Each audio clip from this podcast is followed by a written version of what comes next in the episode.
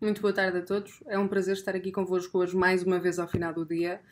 Eu calculo que esta tarde nós tínhamos estado todos colados ao ecrã ver o despacho apresentado pelo juiz Ivo Rosa a propósito da Operação Marquês. E o que é que foi concluído? O primeiro facto é que os 189 crimes da Operação Marquês passaram a ser 17. O segundo é que José Sócrates só vai a julgamento por 6 dos 31 crimes indiciados. Quais? 3 crimes de branqueamento de capitais e 3 crimes de falsificação de documentos. Isto quer dizer que não vai a julgamento por 3 crimes de corrupção passiva, 13 crimes de branqueamento de capitais, 6 crimes de falsificação de documentos e também não vai por 3 crimes de fraude fiscal qualificada, porque afinal, quando eu faço dinheiro ilegalmente, não vou ser acusada de fraude fiscal, segundo o juiz Ivo Rosa, porque não há nenhuma lei que me obrigue a declarar no meu IRS uh, rendimentos resultantes de atos criminosos. Isto parece anedota, mas se for é uma anedota de muito mau gosto. Outro facto, o juiz Ivo Rosa disse, para variar, na verdade, que os crimes de corrupção passiva pelos quais José Sócrates estava indiciado tinham de facto acontecido, mas prescreveram. Minha questão é que eu tenho ali algumas multas para pagar que espero que prescrevam tão rapidamente como os crimes de corrupção passiva do nosso ex-primeiro-ministro. Outra questão é que prescreveram porque o processo demorou sete anos a ver se ia sequer a julgamento.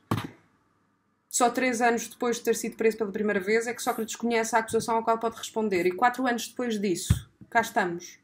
É mesmo muito grave para o nosso regime que tenha sido hoje dito por um juiz que houve três crimes de corrupção passiva que aconteceram, foram levados a cabo por um nosso governante, mas que agora já não podem ser julgados porque um, prescreveram. Aliás, o problema é que esta operação dos marqueses, como lhe chama o meu amigo João Marex hoje, que supostamente seria o maior combate à corrupção portuguesa, já está arrasada a partir do momento em que as nossas leis prevêem que o crime de corrupção, um dos mais difíceis de provar, já não pode ser julgado cinco anos após a sua execução.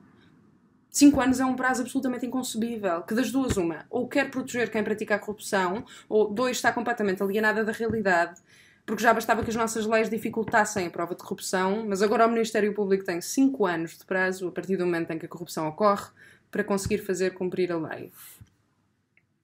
Uma democracia liberal assenta na confiança dos cidadãos nas instituições do Estado de Direito. O que me parece mais grave neste caso não é que José Sócrates, que Carlos Santos Silva, Ricardo Salgado, Armando Vara e os restantes donos disto tudo estejam agora a festejar. É que isto pode muito bem ser o dia de pesar para o Estado português. Até que ponto é que esta vitória dos marqueses não vai descredibilizar as nossas instituições? Até que ponto não será isto mais uma bala apontada ao coração da democracia portuguesa que tanto custou a, a conquistar? Note que eu ponho estas questões em forma de perguntas retóricas para não ser mais desagradável. Até hoje nós acreditávamos no valor da lei, porque é lei igual para todos, em teoria. Hoje pergunto-me: a lei é mesmo igual para todos? Ou como no antigo regime privilegia os marqueses? E se sim, como e porquê? Eu espero genuinamente que estas questões não prescrevam.